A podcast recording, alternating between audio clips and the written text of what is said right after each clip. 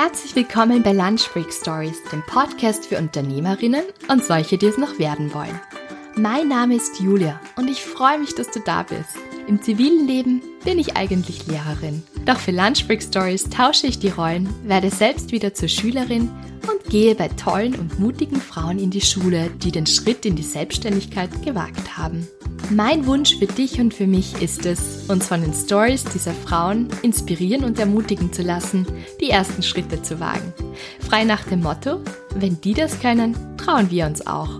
Und besser auf neuen Wegen hin und wieder stolpern, als in alten Pfaden auf der Stelle zu treten. Also worauf warten wir noch? Los geht's!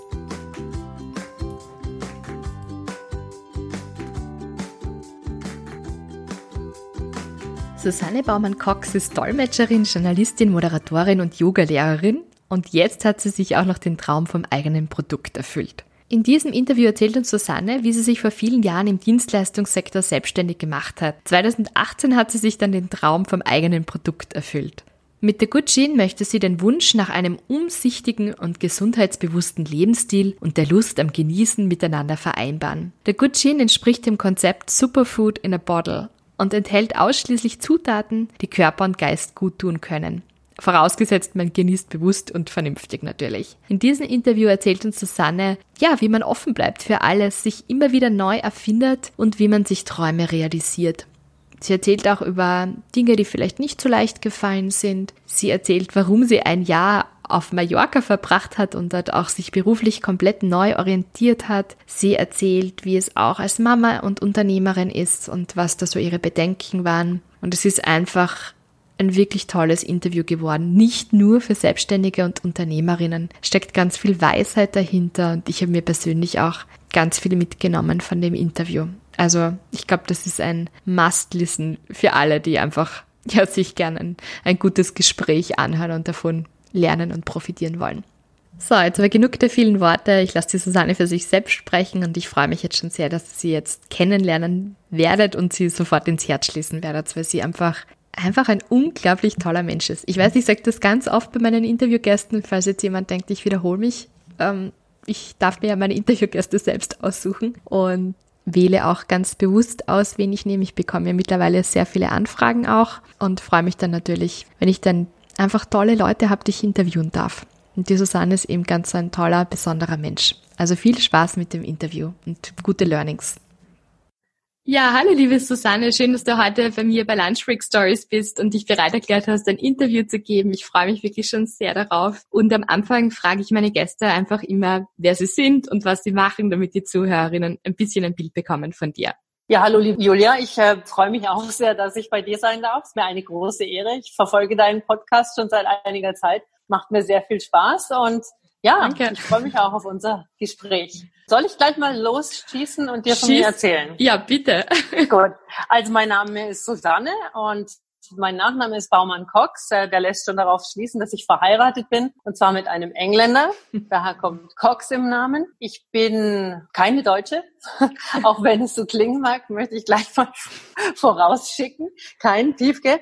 Aber ich bin in Deutschland geboren und aufgewachsen. Meine Eltern sind aus der Südsteiermark bin also schon Steirerin, zumindest vom, von der Abstammung her. Und ähm, wie du lebe ich in Graz. Ich bin Dolmetscherin in meiner Ausbildung. Ich habe hier in Graz studiert und äh, das ist also eigentlich so der, der Hauptberuf. Aber es gibt inzwischen noch viele andere. Ich weiß nicht, ob, sich, ob ich dir die schon alle aufzählen soll oder ob du ob du die erst ja erfragen oder erforschen möchtest. Zähl sie, ja. zähl sie gleich auf. Ich, ich fange ganz so chronologisch auf. irgendwie an, genau von Gut. Ausbildung bis hin zu verschiedenen Stationen bis eben zur Gründung.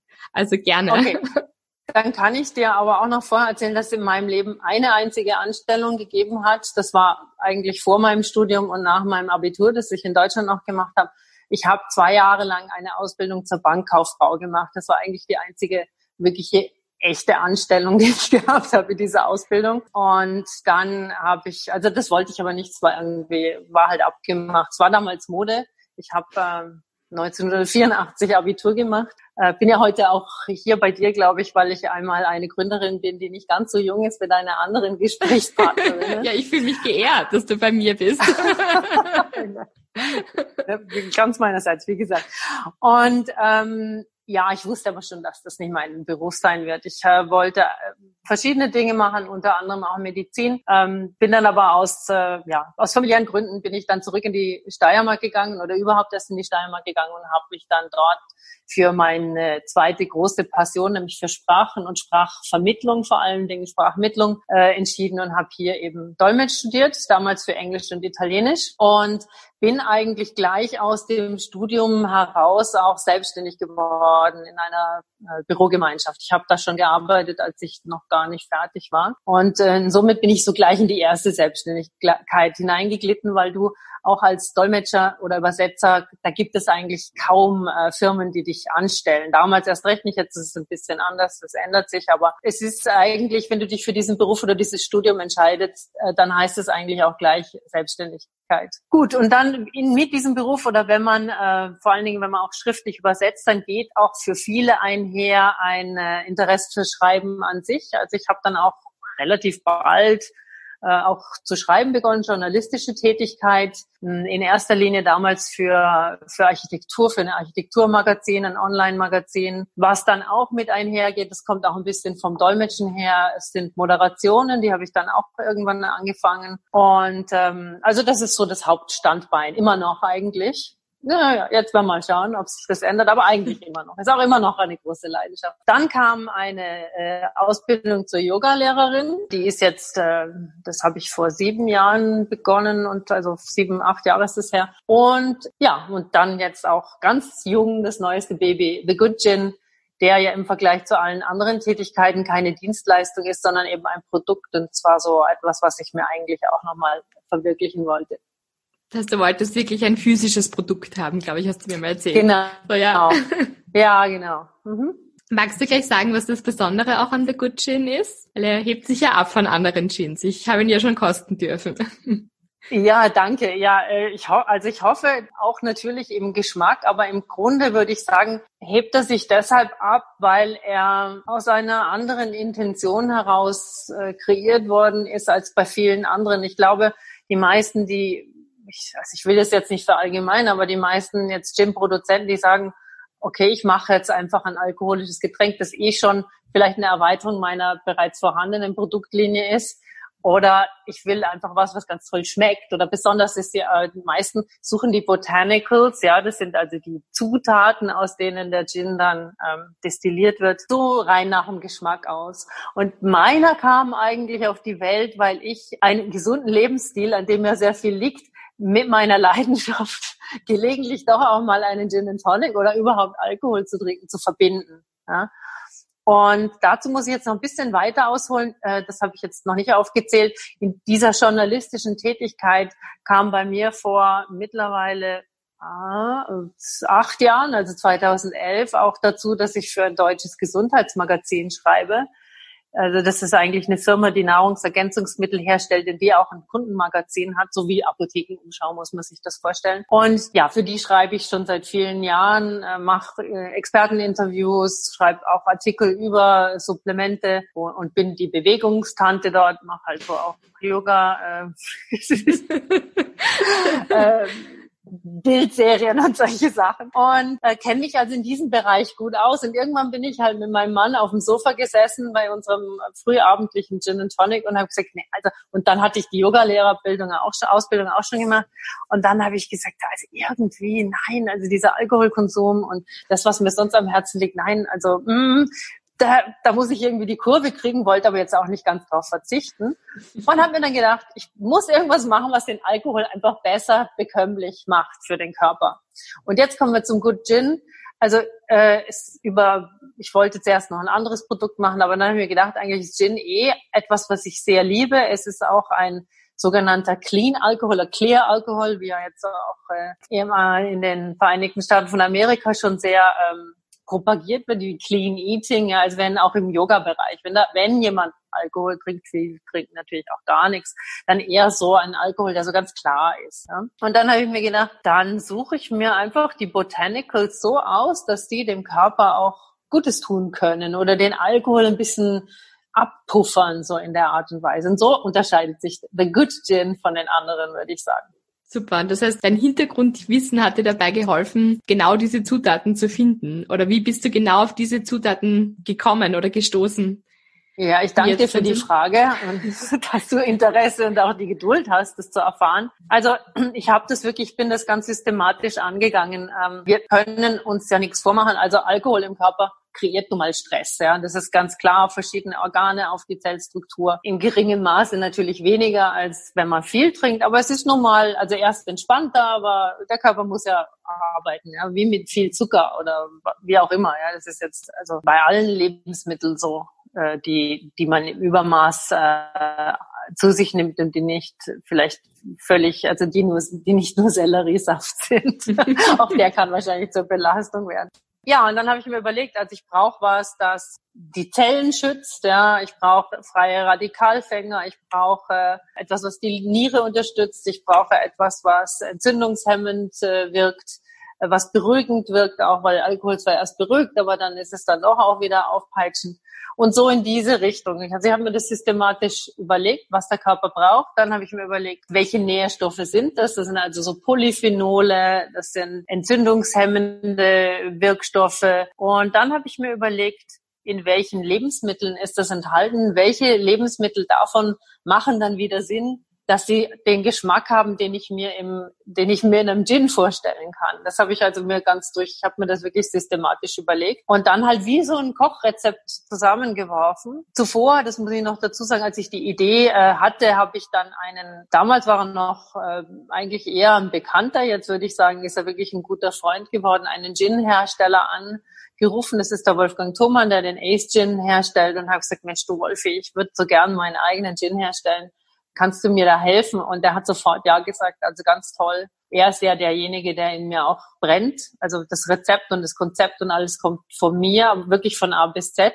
Er hat mir zwar geholfen natürlich, hat ja keine Expertise, aber ja, ich brauche ihn natürlich, der macht das im Lohnband, weil ich keine eigene Destillerie habe. Ja, und dann hat er gesagt, ja, ja, klar, wir können Proben machen und so, aber ich wusste sofort, welche Zutaten es sind. Also die darf ich aufzählen. Äh, das ist zum Beispiel, war mir wahnsinnig wichtig, Ashwagandha. Und ich habe mal gedacht, ich hätte einen Gin gefunden, wo er auch drin ist, aber ich konnte den nie mehr finden, wo Ashwagandha drin ist. Ein ayurvedisches Heilmittel ähm, das sehr beruhigend ist, aber das ist so überhaupt so ein Ganzkörperheilmittel. Dann ist drin roher Kakao wegen den Polyphenolen, dann ist drin Kurkuma und Ingwer, entzündungshemmend, Minze erfrischend, Apfel, äh, Wacholder ist natürlich die Grundeigenschaft und der, der ist ja auch schon, also schon in der Ur, Ur, Urform des Gins schon als äh, fast als Medikament gehandelt worden. Und Chili und Kardamom ist noch drin. Also lauter schöne Sachen, Orangen und Zitronenschalen. Und ja, ich traue mich auch wirklich zu behaupten, dass wenn man ihn natürlich in Maßen genießt und ihn nicht mit anderen alkoholischen Getränken mischt, dass man wirklich am nächsten Tag ohne Kater aufsteht. Habe ich selber ausprobiert. Mehrfach. Das heißt, so hat das angefangen. Du hast die Idee gehabt, du hast kurz diese Zutaten möchte ich haben und ja, deinen Bekannten zum Glück auch gehabt, der dir das ähm, mit dir den ganzen Prozess durchgegangen ist, weil sonst stelle ich mir das auch sehr schwer vor, mit deinem Background jetzt von Dolmetsch und natürlich auch Yoga-Ausbildung, aber trotzdem dann einfach Gin zu machen, ist, finde ich allein das schon eine sehr coole Story eigentlich, dass du auf die Idee gekommen bist, einen Gin zu machen. Und es gibt aber Und jetzt habe ich mir noch eine Frage jetzt so. Letzte Frage zum Gin, weil es gibt noch so viele spannende Themen, über die ich mit dir sprechen ja, möchte, weil du gern. so viele unterschiedliche coole Stationen vor dem Gin schon gehabt hast. Aber was mich noch sehr interessieren würde, das ist ja auch ein, ein biologischer Gin, also bio-organic. Ja. Das mhm. heißt, wo beziehst du dann diese ganzen Rohstoffe her? Wo bekommst du die? Ich nehme an, dass das ganz, ganz wichtig ist. Also das habe ich jetzt schon mit einigen Interviews rausgehört. Alle, die irgendwas mit Lebensmittel oder Trinken haben, ist natürlich die, die Lebensmittel irrsinnig wichtig. Und gerade wenn alles jetzt Bio ist, stelle ich es mir jetzt auch gar nicht so einfach vor, jetzt das alles so zu bekommen. Oder wo, wo beziehst du das her? Klar, also gute Frage und auch ein lustiger Zufall, weil ich habe gerade morgen habe ich den äh, den Prüfer dafür, der mir das Biozertifikat gibt. Also ich musste gerade heute schon den ganzen Nachmittag schön alles vorbereiten, weil das wird sehr streng gehandhabt. Aber es war mir von Anfang an klar, dass wenn ich schon die Dreistigkeit in Anführungszeiten habe, dass ich meinen Gesundheitsanspruch und mein Yoga-Leben zusammenbringen möchte mit der Produktion eines alkoholischen Getränkes, ja, dass es ja, dass es gar nicht anders geht, als dass es Bio ist. Ja. Und der Ace Gin, den der Wolfi macht, ist ja auch ein tolles Produkt und der ist auch schon Bio. Also ich war auch dort dann in den richtigen Händen, weil es muss auch der Produzent muss auch selber, also die Distillerie muss auch zertifiziert sein. Und ähm, der Grundalkohol ist schon mal, also ein Bioalkohol, das ist schon mal von dort her gegeben. Und man braucht weniger Produktmenge für, also ich produziere nur sehr kleine Batches. Ich habe meistens so 350 Flaschen oder 380 halbe Liter Flaschen. Das ist, das macht man mit nicht so einer großen Menge Alkohol.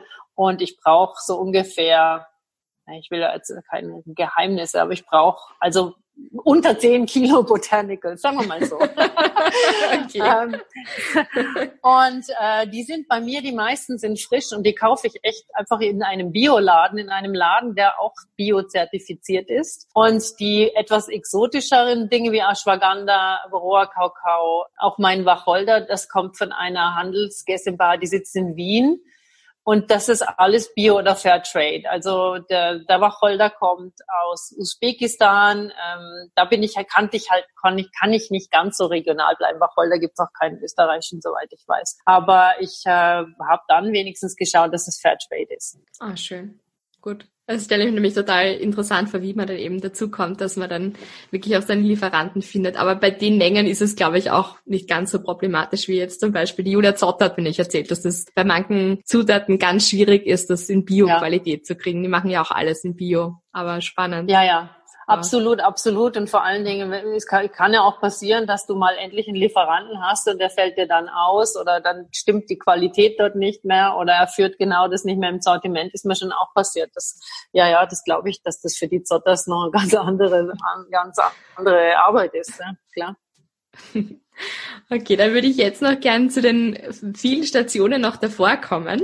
Du hast jetzt schon einige aufgezählt. Ja. Was mir jetzt noch fehlt, weil ich das auch so spannend gefunden habe, als du mir das erzählt hast einmal, dass du ja auch ein Jahr äh, auf Mallorca warst und auch dort gearbeitet mhm. hast und dass das eine ganz spannende Erfahrung war und dadurch ja auch zum Beispiel ähm, das zustande gekommen ist, dass du für dieses Gesundheitsmagazin schreibst, für dieses Deutsche. Magst du uns da noch ein bisschen so erzählen, auch wie, wie es dir damals gegangen ist, als du dann dort warst und wie, wie das einfach alles so gelaufen ist?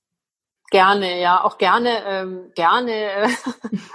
ich glaube, dass alle, die uns zuhören, sicher auch äh, froh sind oder erleichtert sind, wenn sie ihre eigene Geschichte nachvollziehen oder so, dass wirklich nicht alles immer so wahnsinnig super lässig und lustig ist und man sich aber dann doch wieder aufrappeln kann und ganz äh, schöne Sachen äh, dabei herauskommen, auch wenn man mal durch tiefe Täler gehen muss. Es war eigentlich äh, eine sehr interessante Zeit auf Mallorca. Es war sehr lehrreich für mich und es war aber auch nicht einfach.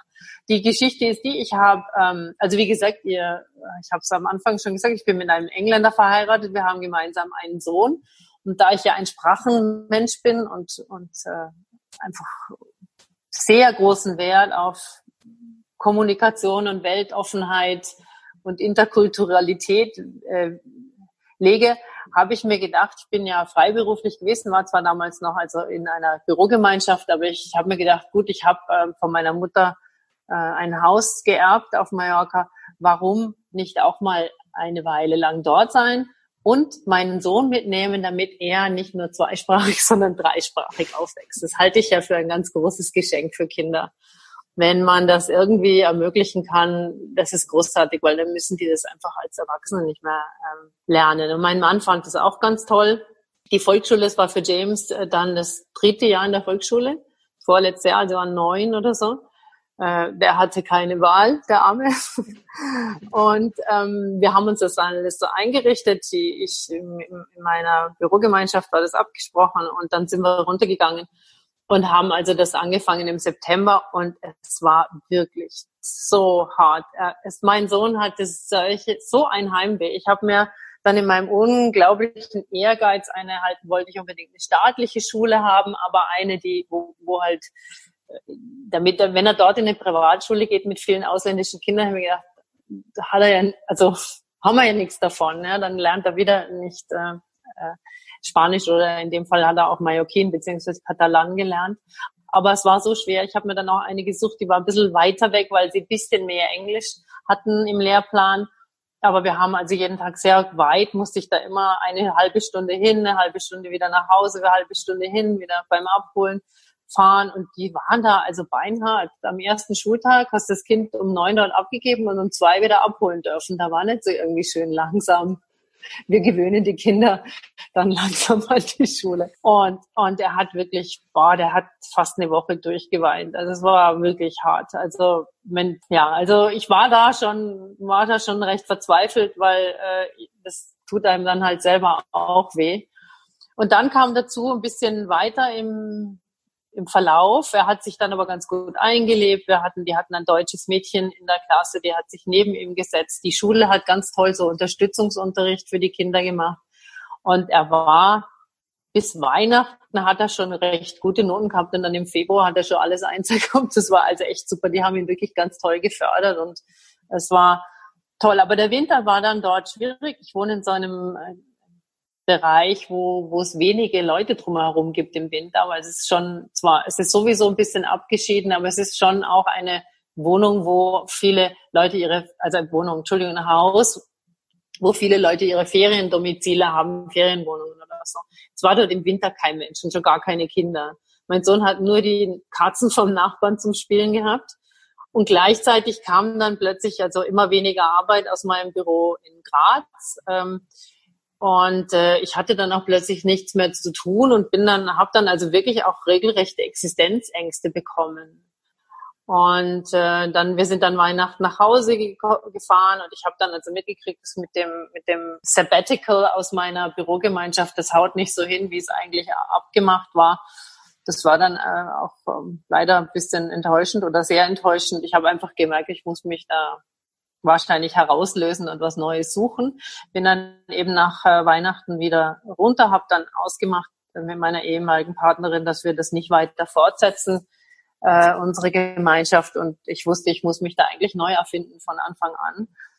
Und ähm, habe dann auf Mallorca einen Job bekommen, freiberuflich bei Mallorca Magazin. Das ist eine der beiden Wochenzeitungen die, äh, die wollten eigentlich jemanden in Anstellung haben, aber ich wollte freiberuflich sein, weil ich am, bei meinem Sohn sein musste. Und er, der Chefredakteur war aber recht begeistert von meiner Schreiberei und hat mich dann äh, freiberuflich arbeiten lassen für zwar wahnsinnig wenig Geld, aber ich habe mir gedacht, na gut, äh, so kann ich mir dort wenigstens einen Namen machen. Ähm, ich habe ihn dann gebeten, na gut, wenn Sie mir schon so wenig zahlen, dann machen Sie wenigstens einen Einführungsartikel über mich, wer ich bin und dass ich auch Dolmetsche und moderiere und so, damit man mich irgendwie kennt oder kennenlernen kann. Und ich habe mein eigenes, äh, soll ich sagen, so meine eigene Reihe dort gemacht. Ich habe mal Mallorquiner porträtiert, die irgendwas Besonderes machen, um auch so eine Brücke zu bilden zwischen den deutschen Urlaubern, den deutschen äh, Residenten und den Mallorquinern. Das exist die leben mehr nebeneinander als miteinander dort. Und das kam sehr gut an. Und ich bin dadurch dann auf diese, auf, zu dieser Werbeagentur gekommen, die dem deutschen Unternehmen gehört, für das ich eben jetzt arbeite. Die haben, die sitzen aus Firmen, ähm, geschichtlichen Gründen sitzen die auf Mallorca, obwohl das Unternehmen in der Nähe von München in Bayern ist. Und dann habe ich angefangen, für die zu schreiben. Und ähm, dann immer mehr. Und dann hatte ich ein größeres Projekt auch. Ja, super. Ich habe mich praktisch neu erfunden. Ja, habe dann auch meine eigene äh, Übersetzungs- und Dolmetschagentur gegründet. Also ich habe mich einfach umbenannt sozusagen, musste aber eigentlich von neu beginnen, weil das mit dem, ja, weil das, weil ich einfach keine Kunden mehr hatte. Und das war aber eigentlich ganz toll. Dann mein Sohn ist heute sehr, sehr glücklich, dass er die drei Sprachen hat, ohne dass er sich groß anstrengen muss. Aber es war schon auch hart. Ja. Ich habe paar Mal Momente gehabt, ich gesagt, wieso sitze ich eigentlich hier? Der, der, es zwingt mich ja niemand dazu. Ich kann ja wieder nach Graz zurück ich schmeiß das Handtuch. Und Gott sei Dank hat mein Mann wirklich gesagt, komm, jetzt mach das nicht. Und mein Sohn habe ich gesehen, der kommt immer besser zurück. Ich hatte dann auch mal ganz lieben Besuch aus Österreich, eine Freundin, die mit ihrem Sohn kam und das hat uns dann geholfen. Letztlich ist die Zeit schnell umgegangen. Ja, und jetzt habe ich dort ein Standbein auf Mallorca. und im, im Sommer bist du ja noch immer dort auf Urlaub, oder? Ja, also ja? Ja, ja, also gar nicht so Urlaub. Es ist dann, das gehört auch halt mit zur Selbstständigkeit, dass ich arbeite einfach dann dort und also ich arbeite immer dort, wo ich gerade bin. Urlaub macht man ja, wenn man selbstständig ist, weniger. Das werden die meisten anderen auch wissen.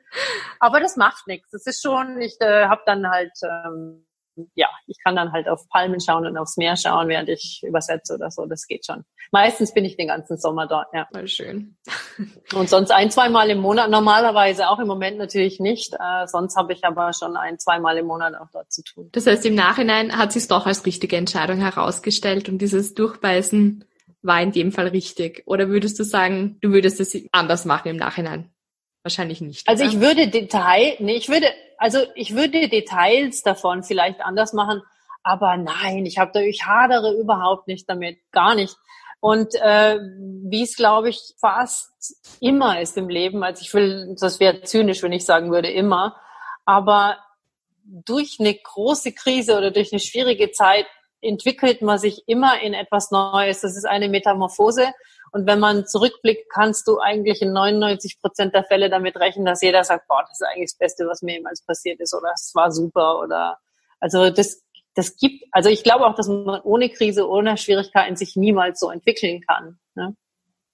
Das ist voll schön, dass du das sagst. Ich denke mir jetzt auch gerade in der Zeit, in der wir uns jetzt befinden, ist das, glaube ich, auch ganz genau. gut zu hören, dass es Absolut. Mhm. eine Krise auch immer eine Chance sein kann. Stimmt, ja.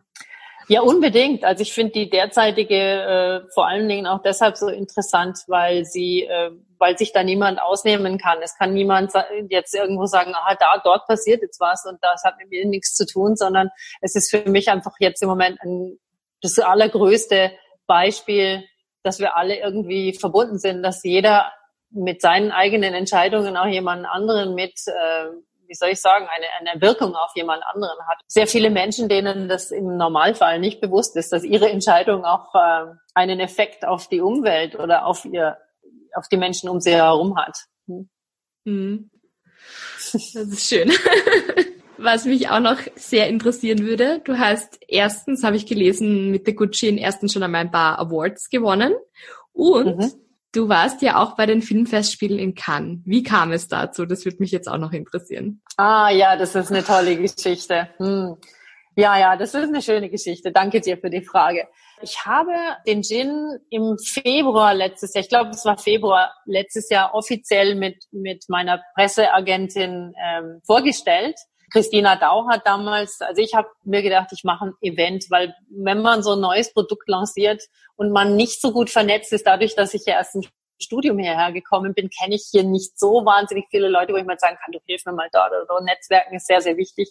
Sage ich gleich mal zwischen den Zeilen für alle Gründerinnen oder alle, die sich überlegen, eine Geschäftsidee zu haben. Das ist ganz toll, wenn ihr auf ein tolles Netzwerk zurückgreifen könnt. Ja, und das hatte ich nicht. Deshalb habe ich mir Christina Dau genommen, ihre Presseagentur. Ich finde sie ganz toll. Die ist auch vor allen Dingen in dieser Szene äh, gut bekannt. Und die hat gesagt, naja, dann machen wir ein Event. Den habe ich mir dann ausgedacht. Das war in der Destillerie von Wolfi Thomann. Habe ich mir gedacht, ich, ich lade ein paar Leute ein, die man so ein bisschen kennt, die interessant sind und ich lade Journalisten ein. Und es hat, war ganz toll. Es hat gut geklappt. Und äh, mit dabei war auch eine mittlerweile wirklich sehr gute Freundin von mir, Hedi Grager. Das ist eine Bloggerin hier eine der ersten Stunden. Du kennst sie sicher. Ich kenne sie, ja. Bestimmt, ja. Also nicht persönlich, aber ich kenne, ja, ich weiß von Auch eine dir. tolle Frau, auch eine tolle Frau, wirklich. Und ja, und wir haben uns äh, sowieso gut verstanden, aber die hat halt ihren Blog gemacht und den macht sie zweisprachig und hat es irgendwie auf Facebook gestellt und ich glaube, kurz nachdem, das war ungefähr einen Monat später, also kurz nachdem sie das veröffentlicht hat, da war ich dann wieder in Spanien, ruft sie mich an und sagt, du, ich habe einen Anruf aus Los Angeles bekommen, ob du ähm, ein Event oder oder mehrere oder irgendeine Veranstaltung im Rahmen des Filmfestivals sponsern würdest mit deinem Gin. Da habe ich gesagt, na ja, oh, na ja, kann ich deine Nummer hergeben? Ich gesagt, natürlich. Und äh, dann haben die mich angerufen. Die haben also wirklich diesen Artikel von Hedi Grager auf äh, Facebook hat jemand in Los Angeles gelesen und die haben im Rahmen der äh, Filmfestspiele in Cannes haben die auch ein Filmfestival gemacht, so ein paar über übergreifende Veranstaltungen und die hat mich angerufen und hat, gesagt, also ob ich das, ob ich da bereit wäre. Und habe ich gesagt, natürlich, also es ist wissentlich, dass man an, am Anfang oder immer überhaupt im, im, gesamten Verlauf einer, wie soll ich sagen, eines Produktmarketings auch mal wirklich großzügig sein muss. Und dann habe ich gedacht, naja, wenn ich damit nach kann, also dann habe ich gesagt, ja okay, machen wir, wir handeln uns aus, aber ich will bei jedem Event, wo der Gin präsent ist, dabei sein dürfen. Guter Deal. dann habe ich mir die schickste, schickste Garderobe zusammengestellt, mit ihr ausgemacht, wo überall, das waren dann drei oder vier äh, Stellen oder drei oder vier Events, sie wie viel Flaschen braucht und bin dann hinuntergeflogen. Das war wirklich aufregend. Hedi war dann auch dort mit ihrem Mann und ich hab, äh, war bei ein paar Veranstaltungen, wo ich einen, also One Plus haben durfte. Da durfte dann konnte Hedi mit mir mitkommen und, und sie durfte auch einmal als Journalistin irgendwo hin, da konnte ich mich anhängen. Das war eigentlich, waren ein paar sehr schöne Tage, war, war ganz toll. War ein super Erlebnis. Richtig Red Carpet, der, der Good Gin oben am, an diesem Red Carpet, wenn die Fotoshooting machen, also hinten am Hintergrund, am Sponsor-Hintergrund. Fotoshoot mit Sohn von Diana Ross und seiner Frau, also richtig cool also mit Evan Ross und so. war und Ashley Simpson. An deinem Tisch war mein Tisch. Bitte? Und, und Ashley Simpson, oder jetzt oute ich mich da gerade als. Nein, hier ist mir ihr Name gerade nicht eingefallen. Das ist ein Foto von mir. Ja, ja, die waren dann bei der einen, bei der einen Gala saßen die neben uns mit, es waren ein paar so britische Promis noch dabei, DJs und, und da war ich, also ich habe auf diesen Tisch geschaut, mitten auf diesem Tisch vor Ashley Simpson und Evan Ross stand mein The Good Gin und ich hatte ihn ja gerade erst lanciert.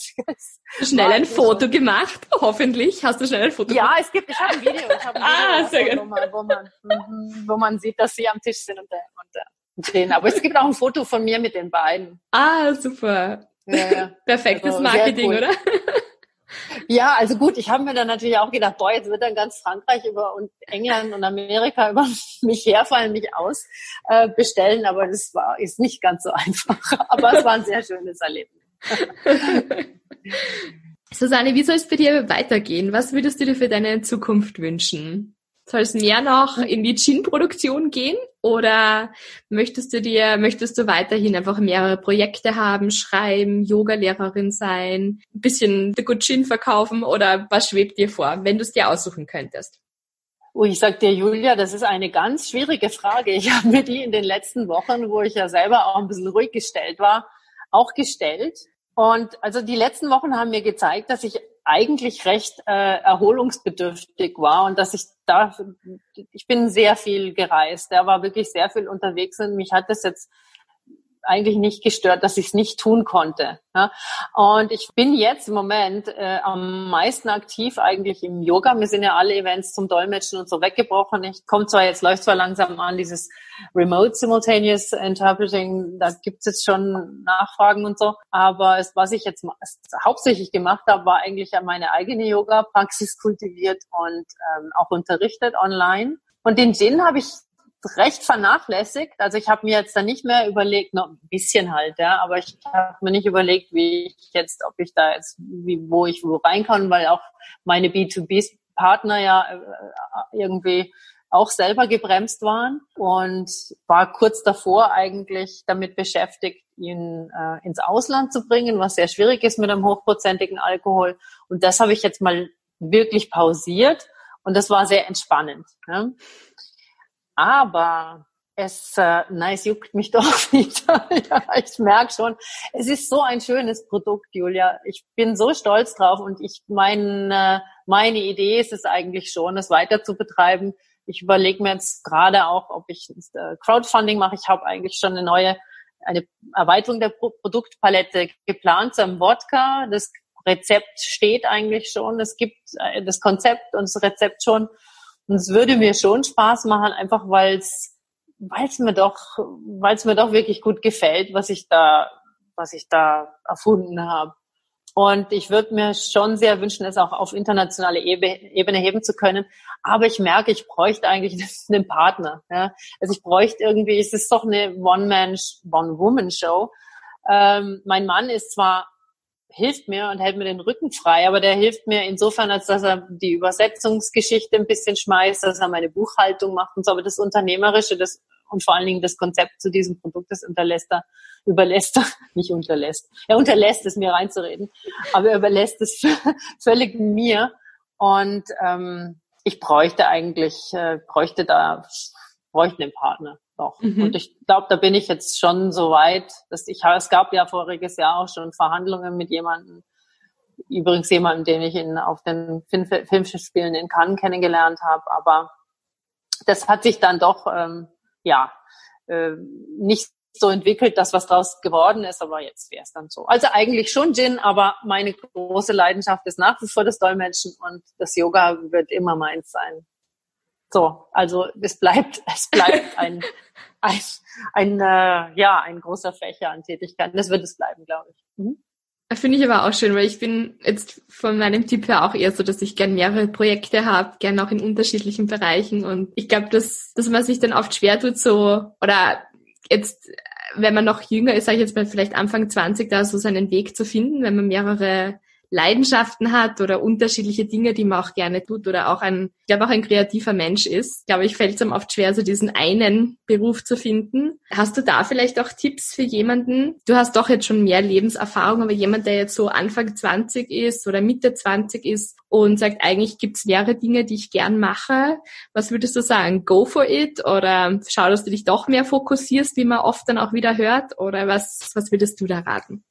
Nein, also ich bin absolut ein Freund davon, der ähm, oder eine Freundin, äh, die sagt, äh, mach verschiedene, viele Dinge. Ich glaube, das ist jetzt auch äh, Erfordernis der heutigen Zeit. Es gibt sicher jetzt nach dieser schwierigen Zeit, die wir jetzt alle durchgemacht haben, noch immer durchmachen, äh, für viele Menschen auch fortgeschrittenen Alters die Notwendigkeit, sich neu zu orientieren. Und wenn man sich von vornherein gleich ein bisschen breiter aufstellt, erstens mal ist es gut für deine Allgemeinbildung und für deine eigene persönliche Entwicklung, für viele verschiedene Dinge und Bereiche hineinzuschnuppern und hineinzuschauen. Und äh, du, das macht dich dann natürlich auch flexibler und agiler in deiner beruflichen Entwicklung. Und das eine Ding, was wirklich noch vielleicht ein bisschen schwerer wiegt als alles andere, das wird sich vermutlich von alleine rauskristallisieren. Also gerade wenn man jung ist, ich finde es hervorragend, wenn man viele verschiedene Interessen hat und ähm, ja, go, go for, get a taster wherever you can, auf jeden Fall, würde ich schon sagen. Wenn man sich auch leisten kann, ich meine, was man halt vor allen Dingen hat, ist, dass man einfach viel mehr Zeit hat. Ich finde das schon toll und das, ja, also ich würde schon sagen, probier aus. Super. Fällt dir sonst noch irgendetwas ein, was du gerne Gründerinnen, egal welchen Alters jetzt, mit auf den Weg geben möchtest? Oder Frauen im Speziellen? Kann, kann auch für Frauen sein, muss jetzt gar nichts Unternehmerisches sein, aber. Ja, also ähm, ich glaube, dass es sehr gut tut, wenn man ähm, wirklich sich darauf konzentriert und wirklich auch vielleicht zu schauen, was ist so meine große Leidenschaft, was ist das, wo es mich hinzieht. Und darauf auch zu vertrauen. Also weniger hier oben zu denken, sondern mehr so aus dem Körper heraus zu forschen, wo merke ich, das, da ziehe ich mich zurück, ja, oder man, man hat ja ganz eindeutige körperliche Reaktionen auf manche Menschen, auf manche Dinge. Und auf die ein bisschen mehr zu hören und dann danach auch Entscheidungen zu treffen. Also Ratschlag holen eher wirklich nur vom Experten und ganz gezielt und in der eigenen Entscheidungsfindung größtes Selbstvertrauen entwickeln. Das würde ich echt sagen, weil da, das kann nichts schiefgehen, wenn du da wirklich äh, genau in dich hineinspürst und wirklich deine körperliche Reaktion genau beobachtest, wenn du, wenn du vor einer, vor einer Entscheidung stehst, äh, wenn du auch wenn es ähm, um den Umgang mit Menschen geht oder so, dass du wirklich dir, dass du dich ein bisschen schulst, wo wo merke ich jetzt, das sind somatische Marker, sagt man da, wo wo merke ich, da habe ich ja Reaktionen, da will mir mein System irgendwas sagen, aber im Kopf geht es in eine andere Richtung.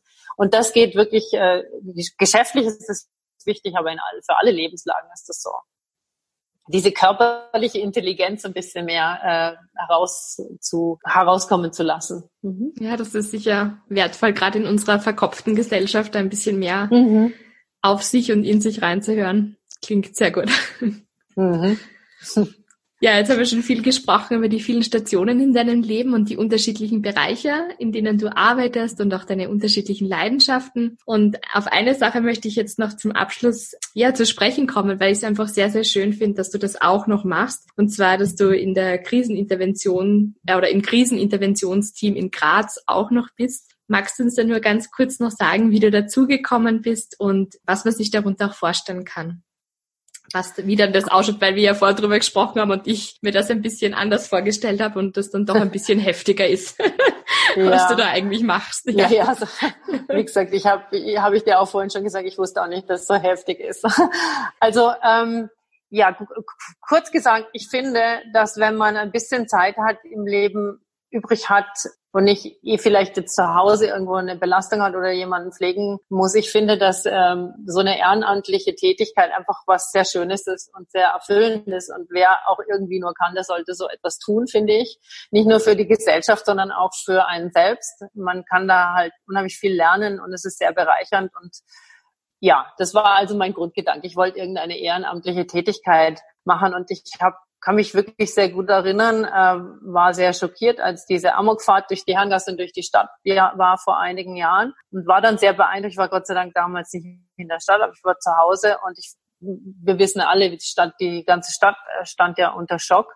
Und mhm. ich war damals dann halt ein, zwei Tage später äh, in der Herrengasse und habe die Leute vom Kriseninterventionsteam dort gesehen. Die standen dort und waren einfach nur dafür da, wenn jemand sich austauschen wollte mit denen. Und ich habe das so großartig gefunden, diese Einrichtung, dass ich mir gedacht habe, Mensch, da muss ich mich erkundigen. Und dann habe ich das, das gehört, also das äh, ist eine Einrichtung vom Land Steiermark. Und ähm, dann habe ich mich dort äh, mal habe ich dort angerufen und habe dann mitgekriegt, dass man sich bewerben muss und dass die aber eigentlich nehmen die nur Leute, die irgendwie schon so eine Vorbildung Vor, Vorbildung haben so im Bereich Psychologie oder Sozialpädagogik oder oder Soziologie oder wie auch immer. Und dann habe ich aber mit der Cornelia Forstner gesprochen damals, die also auch die, die Einstellungsgespräche kann ich jetzt gar nicht sagen, die diese Vorstellungsgespräche geführt hat. Und die hat gesagt, naja, na bitte bewerben Sie sich, weil ich halt ja auch durch das, diese sprachlichen Kompetenz auch etwas bin, was ich da, ähm, was dort öfters fehlt. Und dann habe ich auch das Gespräch gehabt, das kann mich noch erinnern, bin eingeladen worden zum Vorstellungsgespräch.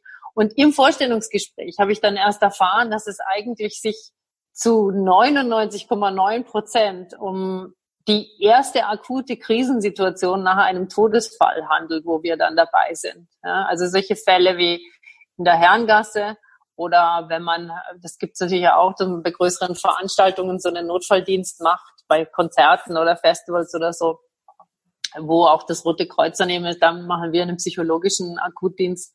Das ist weniger der Fall. Es sind eigentlich wirklich meistens, meistens Todes, fast immer Todesfälle. Und dann habe ich gesagt, Boah, also Cornelia, wir waren dann schon per durch. Das weiß ich jetzt aber, ich muss mir das jetzt nochmal überlegen. Das weiß ich jetzt nicht. Ich hab, also bin ja Mutter und mm, habe ich so ein bisschen. Und dann hat sie mich aber wirklich sehr gebeten.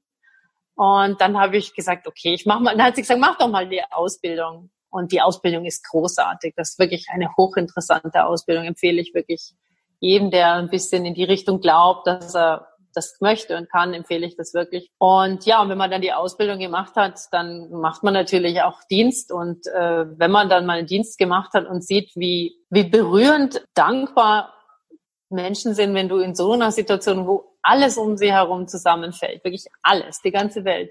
Wenn du, wenn die dann jemanden haben, der ein bisschen ganz sanft, ein bisschen versucht, sie aufzufangen, in Ordnung reinzubringen. Also wir sind jetzt nicht, ich mache da jetzt keine psychologische Betreuung oder so, sondern bist einfach hauptsächlich da, hilfst ein bisschen so erste Dinge zu ordnen, ja, Bestattung oder was. Es ist ja wirklich der allererste Moment.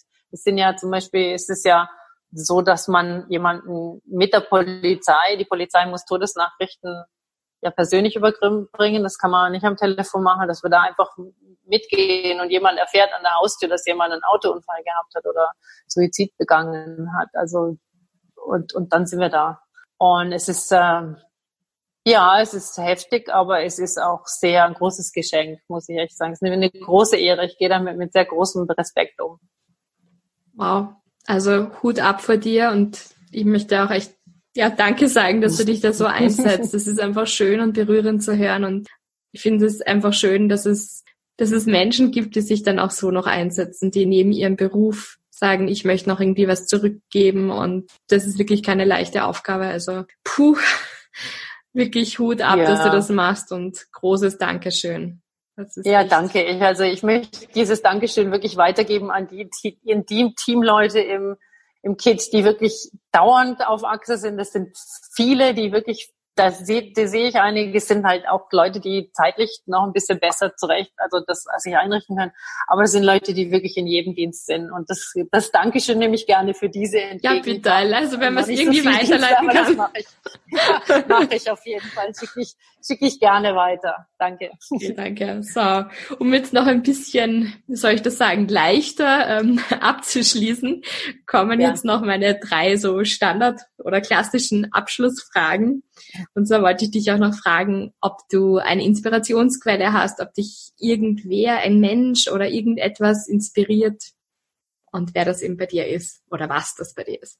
Ich weiß, dass das deine Standardfrage ist und habe schon vorher drüber nachgedacht und ich kann also sehr schwer äh, jetzt ähm, da nur eine Person zu nennen natürlich. Also für mich persönlich gibt's viele, aber äh, also das geht hin bis zu meinem verstorbenen Vater oder eine Großtante oder so. Aber ich möchte, mh, hm, ich möchte eine Person besonders nennen. Das ist eine mittlerweile 96-jährige Dame äh, polnischer Abstammung, die in Kanada lebt. Die habe ich vor ein paar Jahren kennengelernt. Das ist eine Überlebende des Holocaust. Die habe ich in Spanien kennengelernt und das war für mich großartig. Sie kennen, so bin ich schon wieder bei den tragischen Themen, Entschuldigung. Nein, bitte, das, das einfach, muss auch Platz sein.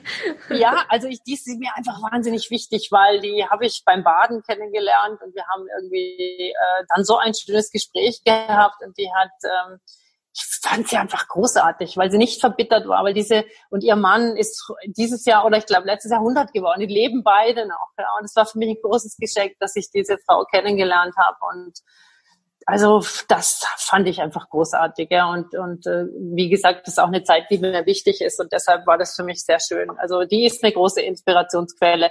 Oprah Winfrey, wenn man zum Beispiel ähm, auch am Podcast denkt, die hat einen sehr schönen Podcast, den ich auch sehr gern höre. Äh, Super Soul Sessions heißen die, glaube ich, die. Oder Super Soul Sunday, oder? Oder ist das wieder was anderes? Das Sessions, glaube ich, weiß okay, ja, Sessions. Mhm. Genau.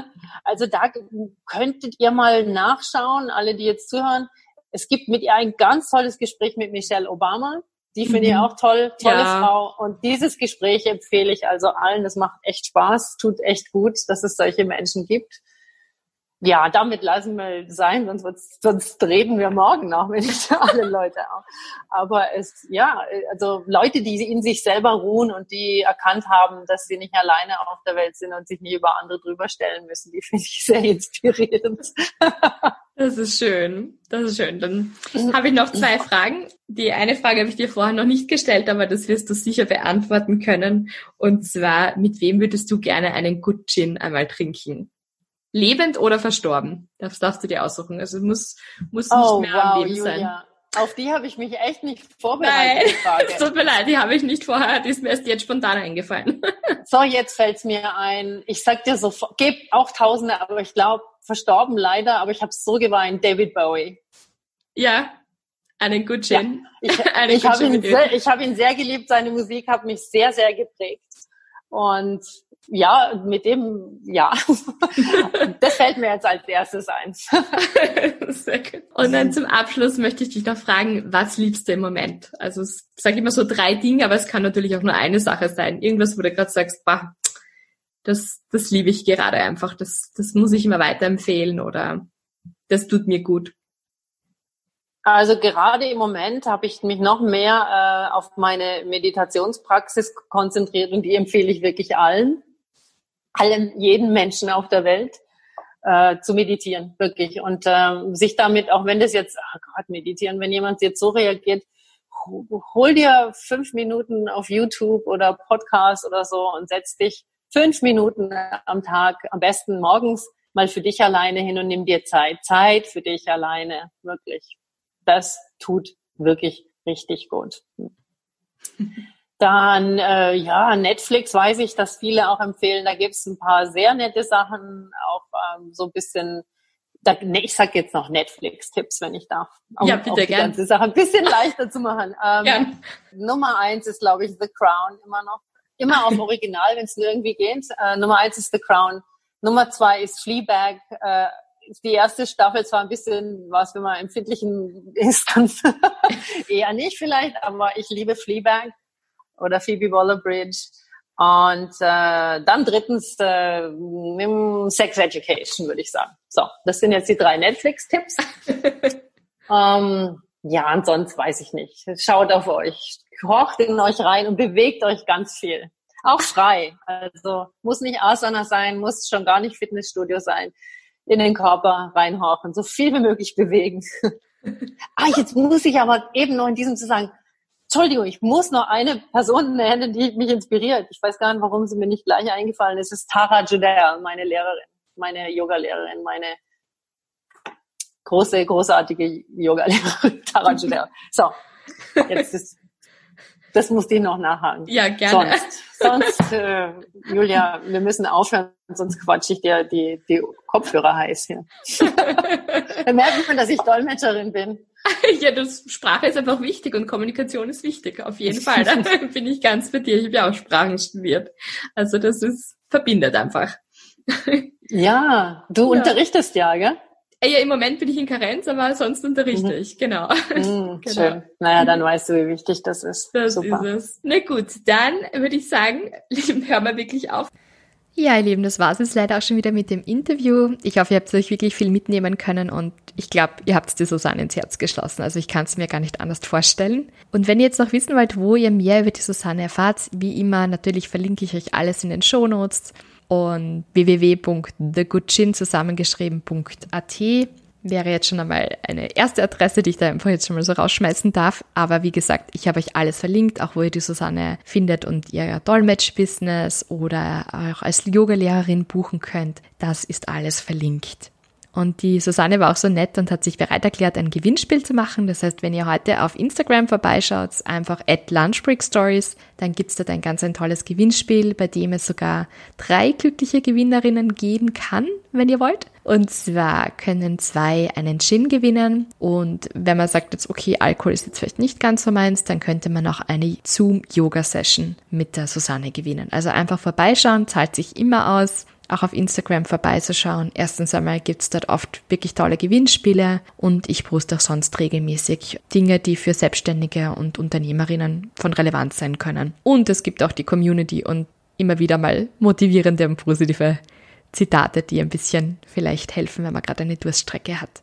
Eine andere Sache jetzt noch, ich bekomme mittlerweile auch schon immer mehr Anfragen von Sponsoren, was ich sehr toll finde, weil ich ja viel Zeit auch in den Podcast reinstecke und auch Geld reinstecke in den Podcast und bis jetzt damit keinen einzigen Cent verdient habe, was auch in Ordnung ist, weil das für mich ein absolutes Herzensprojekt ist.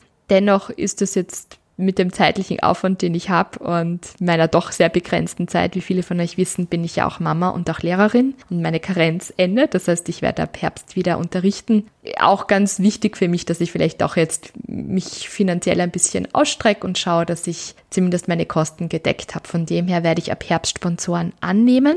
Ich habe jetzt auch schon einige Anfragen eben bekommen, möchte aber noch mir das ein bisschen offen halten und auch schauen, dass es wirklich gut passt für mich, von meinen Wertvorstellungen, von dem, dass es für euch auch einen Nutzen hat. Was ich jetzt noch sagen möchte, ich möchte die nächsten Interviews möchte ich eigentlich noch sponsorenfrei sozusagen rausbringen, weil ich diesen Platz auch dafür reservieren möchte, dass sich bei mir NGOs melden können, Non-Profit-Organisationen, For-Profit-Organisationen und auch Unternehmen, die einen sozialen Schwerpunkt haben. Ich möchte wirklich diese 30 Sekunden oder wie lange dieser Spot dann auch ist, wirklich für Unternehmen mit sozialem Schwerpunkt oder wirklich für NGOs reservieren, um ihnen die Möglichkeit zu geben, kostenlos selbstverständlich hier eine Plattform zu bekommen. Das heißt, solange ich noch auf der Suche und am Aussortieren bin für meine Sponsoren, die ich dann ab Herbst annehmen möchte, möchte ich die nächsten Interviews dafür eben nutzen. Das heißt, wenn du ein Startup hast, das einen sozialen Schwerpunkt hat oder einen nachhaltigen oder eine NGO bist, die wirklich coole Dinge macht, die diese Welt verändert, dann kannst du mir sehr gerne unter info at lunchbreakstories.at schreiben und mir deine Organisation vorstellen oder dein Startup und ich werde aus diesen ganzen Einsendungen mich dann für ein paar entscheiden und die dann auch in meinem Podcast vorstellen. Das ist so ein bisschen meine Möglichkeit, ein bisschen was zurückzugeben und wirklich gute Sachen zu promoten, was mir auch sehr, sehr wichtig ist.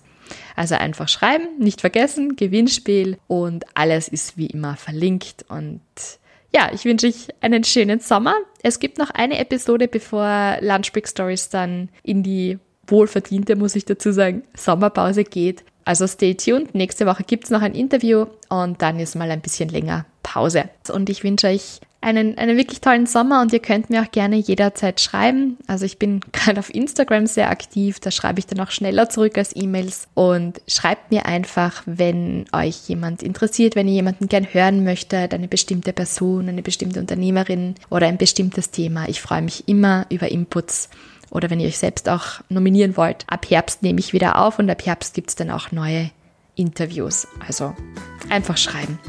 Schöne Zeit euch noch und schönen Sommer in Österreich hoffentlich. Ciao.